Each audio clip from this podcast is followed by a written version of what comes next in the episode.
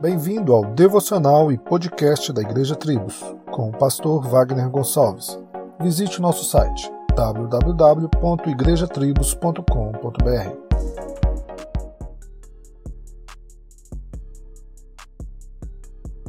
Outro dia no mercado, eu era o segundo da fila para ser atendido e uma senhora passava seus produtos com certa dificuldade. E também para pagar, para tirar as compras, enfim algo rotineiro que demorou muito mais do que o de costume.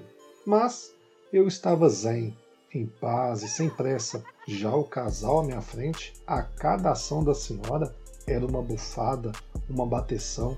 Estavam nitidamente desconfortáveis com a demora pela incapacidade e agilidade daquela senhora. Eu vi o quanto é feio ficar reclamando e sei que eu já fui esta imagem para outras pessoas também em outros momentos. Como cristãos, sabemos que não devemos reclamar, afinal, está escrito: Fazei tudo sem murmuração e nem contendas. Filipenses 2,14. Agora, por que Paulo faz esta recomendação? Simples, para que vos torneis irrepreensíveis e sinceros, filhos de Deus inculpáveis no meio de uma geração pervertida e corrupta, no qual resplandecem como luzeiros no mundo. Filipenses 2,15.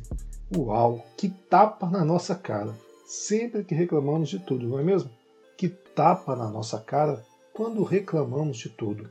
Quando todo mundo reclama, a única pessoa que não reclama se destaca. Em um mundo onde resmungar, murmurar sobre tudo é bem comum, um cristão contente brilha com a luminosidade do Evangelho.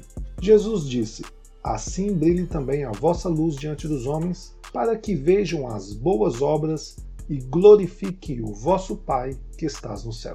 Mateus 5,16. Pense nisso. Solos Cristos, dele, por ele e para ele.